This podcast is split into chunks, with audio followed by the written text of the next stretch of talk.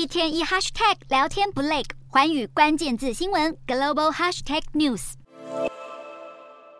高盛财报创下十年来最严重的盈利失误，金融股低迷不振，道琼指数十七号收黑超过三百九十点，终结连续四个交易日升势，创一个月来最大跌幅。美股四大指数涨跌互见，道琼指数下挫三百九十一点七六点，收三万三千九百一十点八五点；纳斯达克小涨十五点九六点，收一万一千零九十五点一一点；标普五百小跌八点一二点，收三千九百九十点九七点；费半指数小涨六点八一点，收两千八百零七点四八点。欧洲股市方面，欧股今天走势分歧。由于拜暖冬之赐，天然气价格回落到二零二一年九月以来未见的低点。德国和法国股市收高，欧洲三大股市有涨有跌。英国股市小跌九点零四点，收七千八百五十一点零三点。德国股市上扬五十三点零三点，收一万五千一百八十七点零七点。法国股市上涨三十三点八五点，收七千零七十七点一六点。以上就今天的欧美股动态，